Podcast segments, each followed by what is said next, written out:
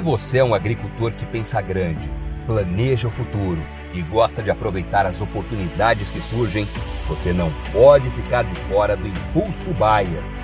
O maior programa de fidelidade do agro brasileiro. E o Impulso Bayer funciona de um jeito muito simples. Para participar, você compra produtos Bayer. Entra no site orbia.ag e cadastra as notas fiscais. E assim que a sua nota for aprovada, seus pontos serão calculados você já poderá resgatar produtos e serviços. Também a partir do cadastro das notas fiscais, você junta impulsos que vão determinar o seu número de estrelas. Você pode ser cliente de uma a cinco estrelas. Quanto mais produtos Bayer comprar, maior será sua classificação e mais benefícios você acessa, como entrada gratuita em eventos, viagens exclusivas e acesso a soluções que vão alavancar o seu negócio. Saiba mais em agrobaia.com.br barra impulso traço baia. É o Impulso Baia, impulsionando você para o futuro.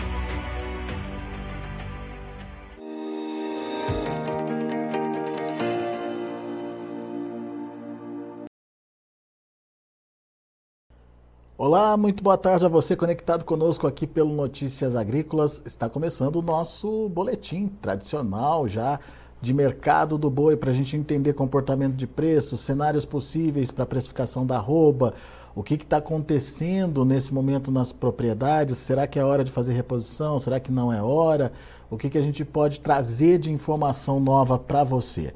Por isso, nós convidamos o Tiago Bernardino de Carvalho, pesquisador lá do CPEA.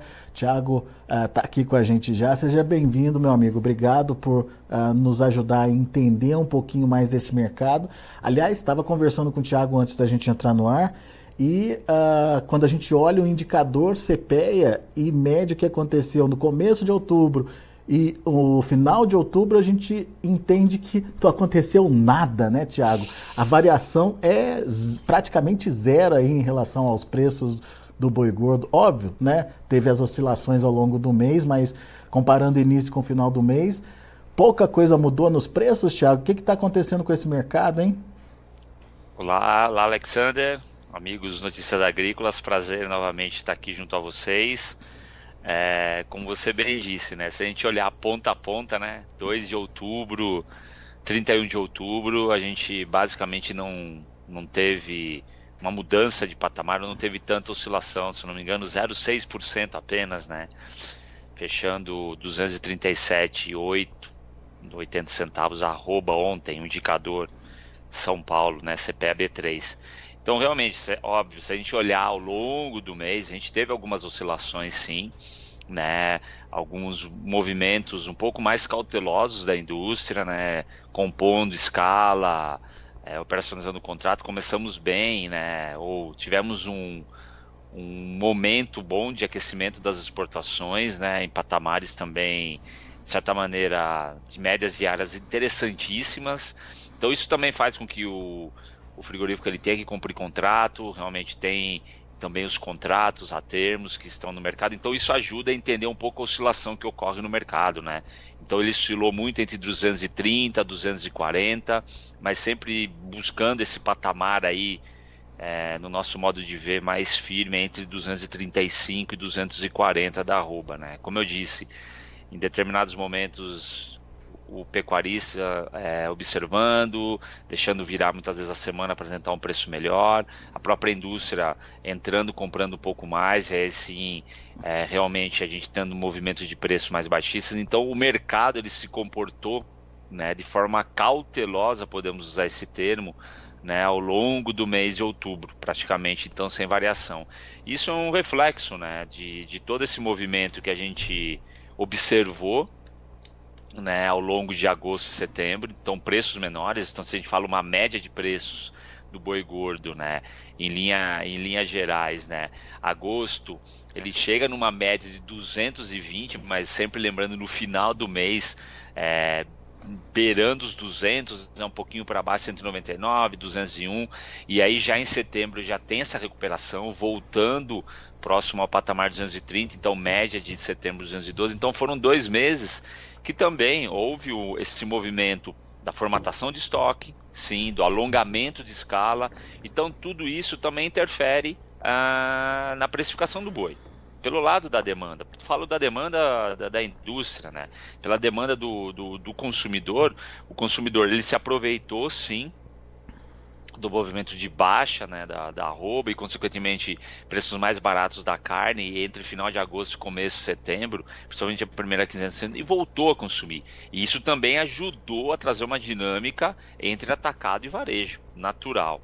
E, por fim, falamos de demanda e oferta. Né? A gente sempre lembrando que a expectativa era de ter mais oferta né, da segunda quinzena de outubro para novembro, né, daquele fechamento né, do gado do primeiro giro que se postergou, podemos dizer, do girão de 2023, no final de junho, começo de julho, né? considerando os 90 dias, em média 95, 100 dias, a gente está falando segunda quinzena de outubro, começo de novembro. Então, a oferta também nessa segunda quinzena ajudando né, na questão da precificação do boi, né, nesse movimento aí da, da indústria, como eu já disse, com cautela, e aí já olhando atacado, né, por mais que a, a arroba da carcaça né, casada valorizou frente a setembro, nos últimos dias, né, principalmente nos últimos 10 dias, a carcaça vem dando sinais de baixa, como é natural aí do, da segunda quinzena do mês. Então, em linhas gerais, realmente é um mercado do boi gordo que se estabilizou depois de dois meses aí, principalmente até segunda, a primeira quinzena de setembro, com preços bem arrefecidos, então o mercado ao produtor, ao pecuarista deu uma realmente uma estabilizada nesse patamar, como a gente já mencionou, 230, 240. A gente observando negócios um pouco acima, sim, premiação por volume, premiação por realmente qualidade de muitos pecuaristas. Por outro lado, a gente vê também negócios no patamar de 225, 220, sim, lotes menores, muitas vezes um animal mais velho, fora do padrão. Então, é um mercado que ele trabalha entre 220 e 250 com uma precificação média de 235, 237, 240. Muito bem. Entendemos o que aconteceu aí nos meses anteriores. Agora está começando novembro, Tiago. Te preocupa alguma situação aí para novembro? É, enfim, é, temos a possibilidade de avançar com os preços da arroba?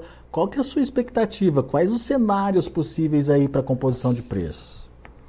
Indo direto ao ponto, né? Como muita gente gosta, né? em termos de expectativa, se a gente olhar o mercado futuro, né? Beirando esse, vamos dizer, patamar de 235, 236, um pouco abaixo do que fechou é, outubro, 238 ontem. Muito reflexo do que? Daqui, desse movimento que eu já mencionei, do animal de confinamento, tá? E consequentemente contratos a termo, seja junto com o frigorífico pecuarista, o, o pecuarista também realmente se protegendo, garantindo essa oferta, o frigorífico também precisando dessa oferta, então isso pode né, ter como consequência preços nesses patamares menores do que foi outubro.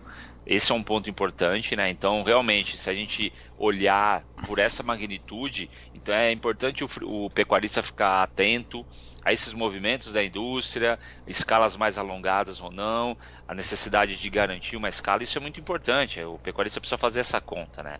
Sempre lembrando de novo que a gente tem um volume de confinamento entre outubro e novembro interessante no Brasil.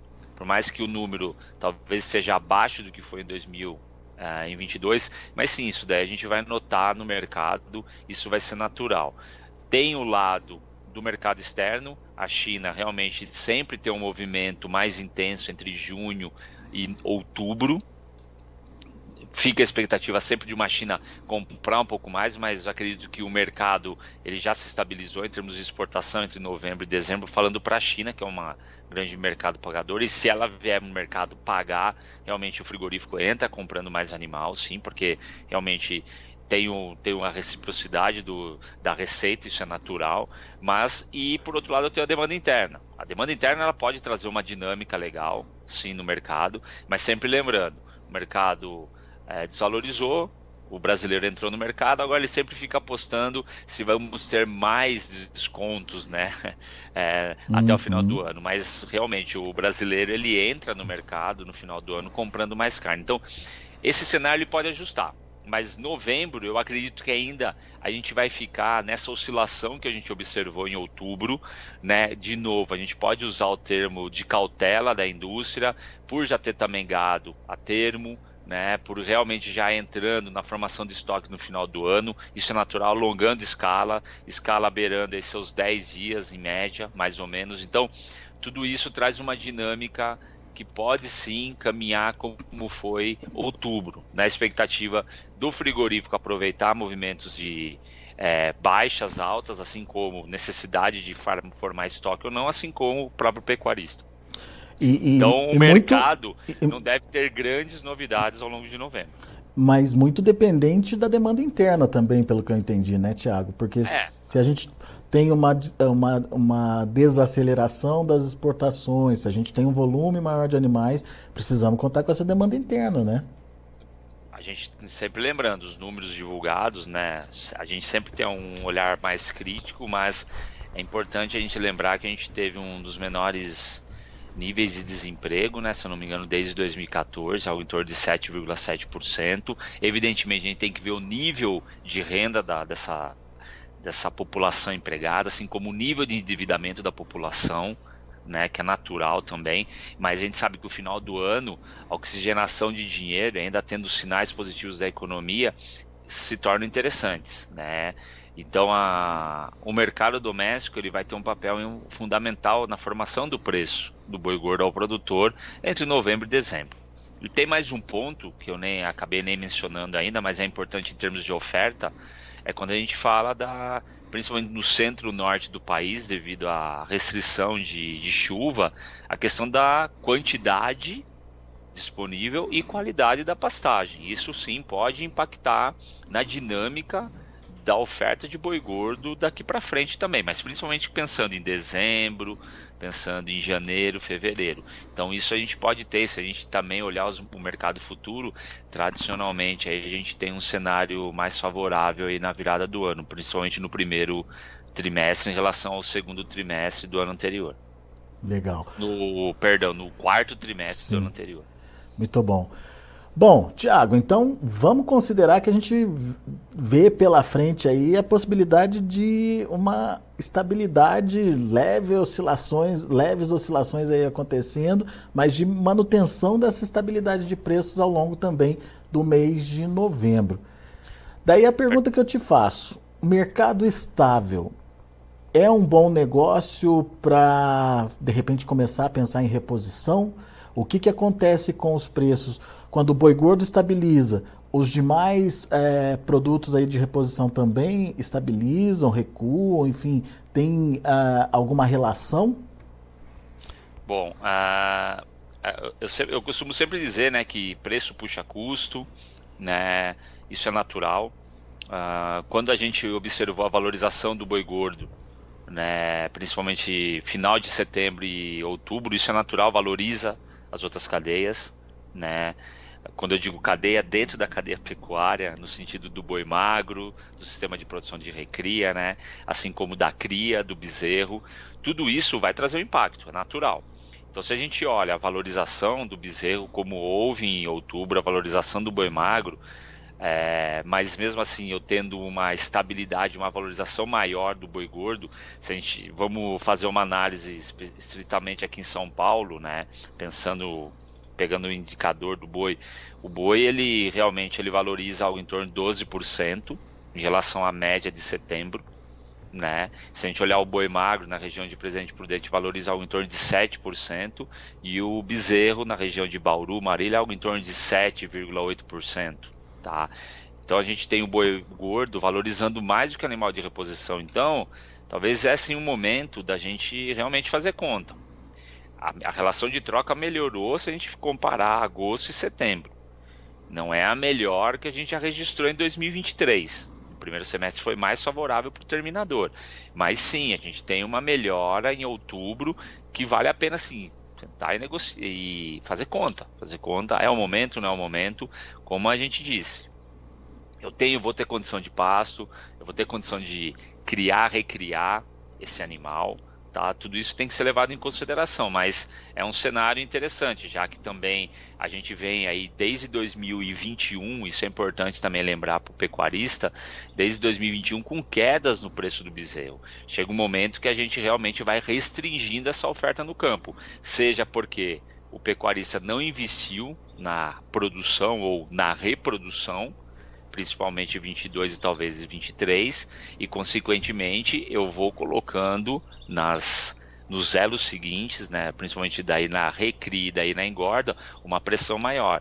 Então, o pecuarista que tiver condição de planejar atividade para 2024 e ter a necessidade de boi magro, de boi bezerro, talvez seja interessante é, olhar com carinho essas contas. Vale sempre lembrar também se a gente pegar o ágio, né, o ágio do boi magro em relação ao boi gordo, foi um dos mais favoráveis para o terminador ao longo de 2023, né? Desde 2000, podemos dizer 2022 praticamente, até 2023. Piorou, né? O boi magro ficou mais caro que o boi gordo também em agosto setembro, voltou a cair, a relação deu uma melhorada para o boi gordo, mas ainda ela é alta né, em outubro.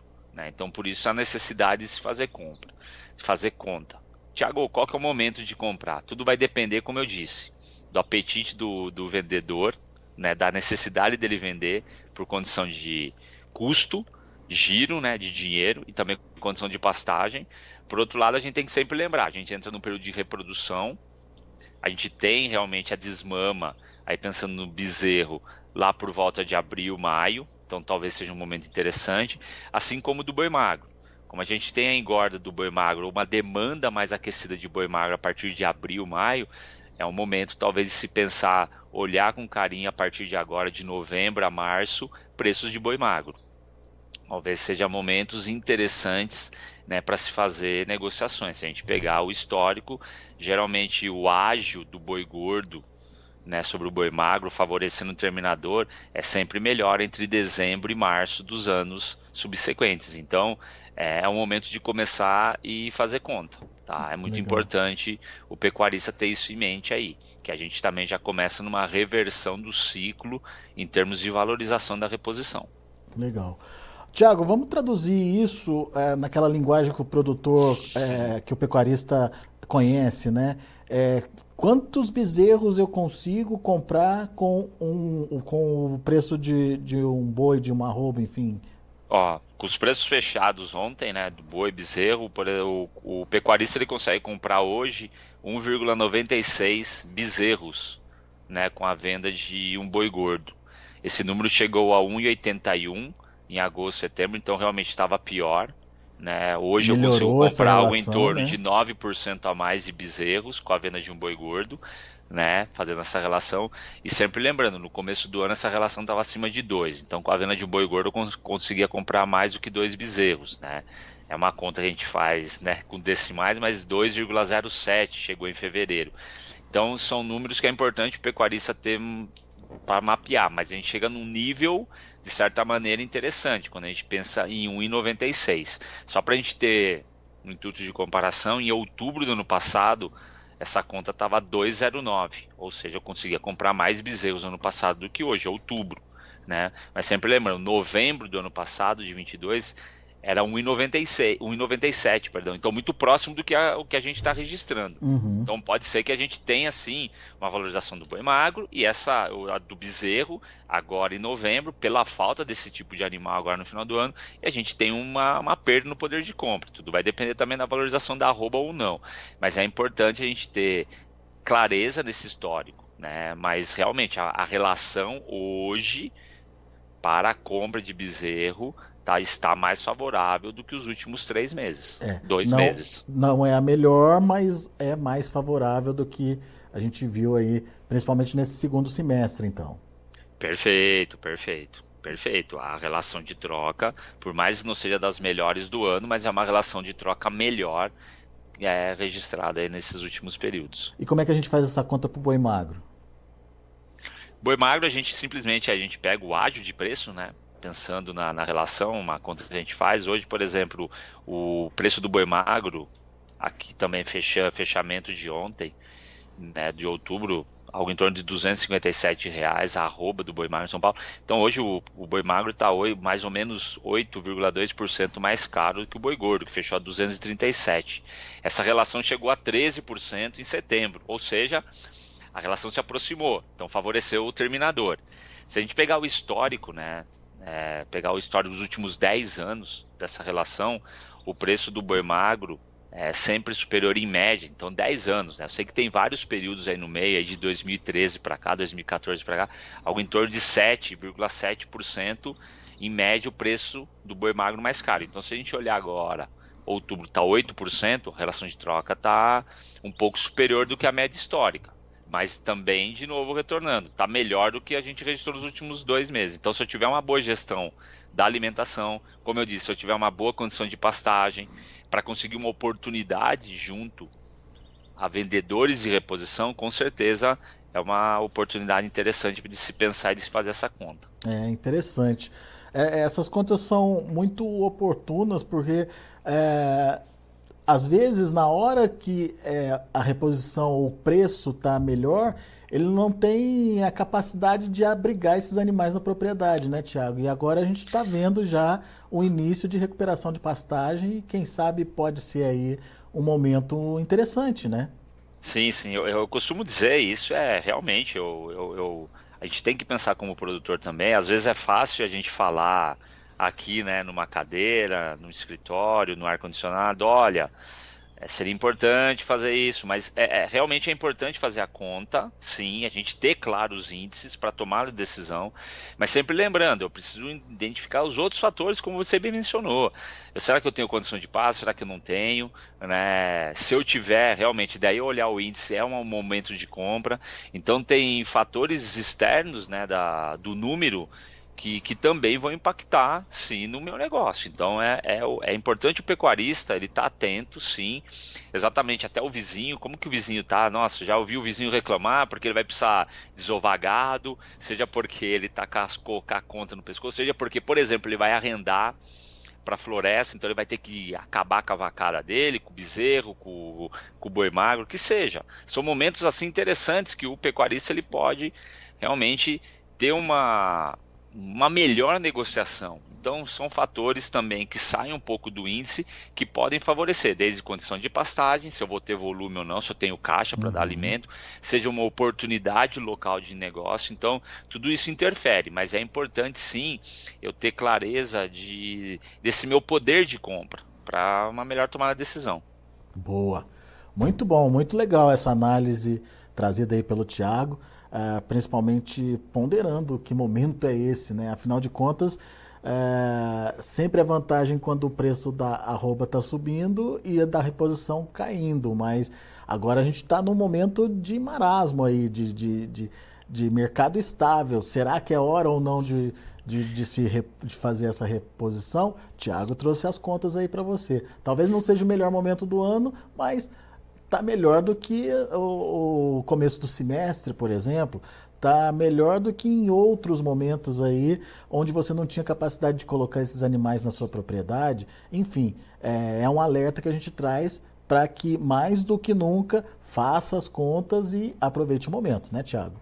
Sim, sim. Você tocou num ponto aí, numa palavra aí, que daí, se deixar, a gente fica falando aqui a tarde toda, né? Às vezes o marasmo do mercado, ele estimula, por um lado, alguns empresários, produtores, por outro lado, desestimula, ah, não, vou ficar na expectativa, ah, não, eu vou querer fazer logo uma venda, porque não vai melhorar, eu preciso de caixa. Então, também isso é uma oportunidade. Apesar do mercado estar tá no marasmo, vou, não vou, né, chove, não molha, é, às vezes é importante, né, para aproveitar uma situação de uma negociação aí mais proativa entre, esse, entre du, duas partes que pode favorecer sim tanto para quem estiver vendendo como óbvio para quem estiver comprando. Então, às vezes a gente pode ter boas oportunidades ao longo de novembro, sim, senhor. Aí. Muito bom. Meu amigo, mais uma vez muito obrigado, viu, pela disponibilidade de estar aqui com a gente, de ajudar a gente a entender um pouco mais possíveis cenários e principalmente essa dinâmica de precificação de boi gordo, arroba é, é, reposição, boi magro, é, é, bezerro, enfim, tudo isso que compõe, que faz parte do dia, do dia a dia do pecuarista, mas que muitas vezes a gente fica muito focado só no preço da arroba e esquece de trazer essas informações também. Obrigado, viu, Tiago? Que é isso, obrigado, obrigado vocês. É, é um convite, né? Sempre uma convocação. É muito bom estar aqui trazendo informação, discutindo pecuária com vocês. Prazer mesmo. Espero encontrá-los mais vezes aí. Um grande abraço a todos. Valeu, Tiago. Até a próxima. Tiago Bernardino de Carvalho, pesquisador lá do CPEA. Tiago é, tem sempre números diferenciados para é, trazer aqui para a gente, botar a gente para pensar um pouquinho. Bom, vamos ver os preços, vamos ver como estão os negócios lá na B3, Mercado Futuro. Mercado apertado, vamos ver. Mais um dia de queda, novembro, olha aí, novembro, 234,30, caindo 0,34%. Dezembro, 236,70, queda de 0,25%.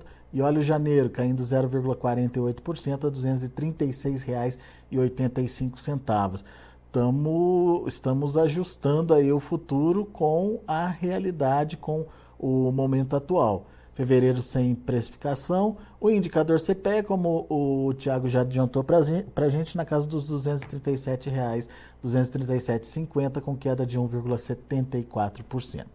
São os números do mercado do boi gordo. A gente vai ficando por aqui. Agradeço a sua atenção, a sua audiência. Notícias agrícolas, informação agro relevante e conectada.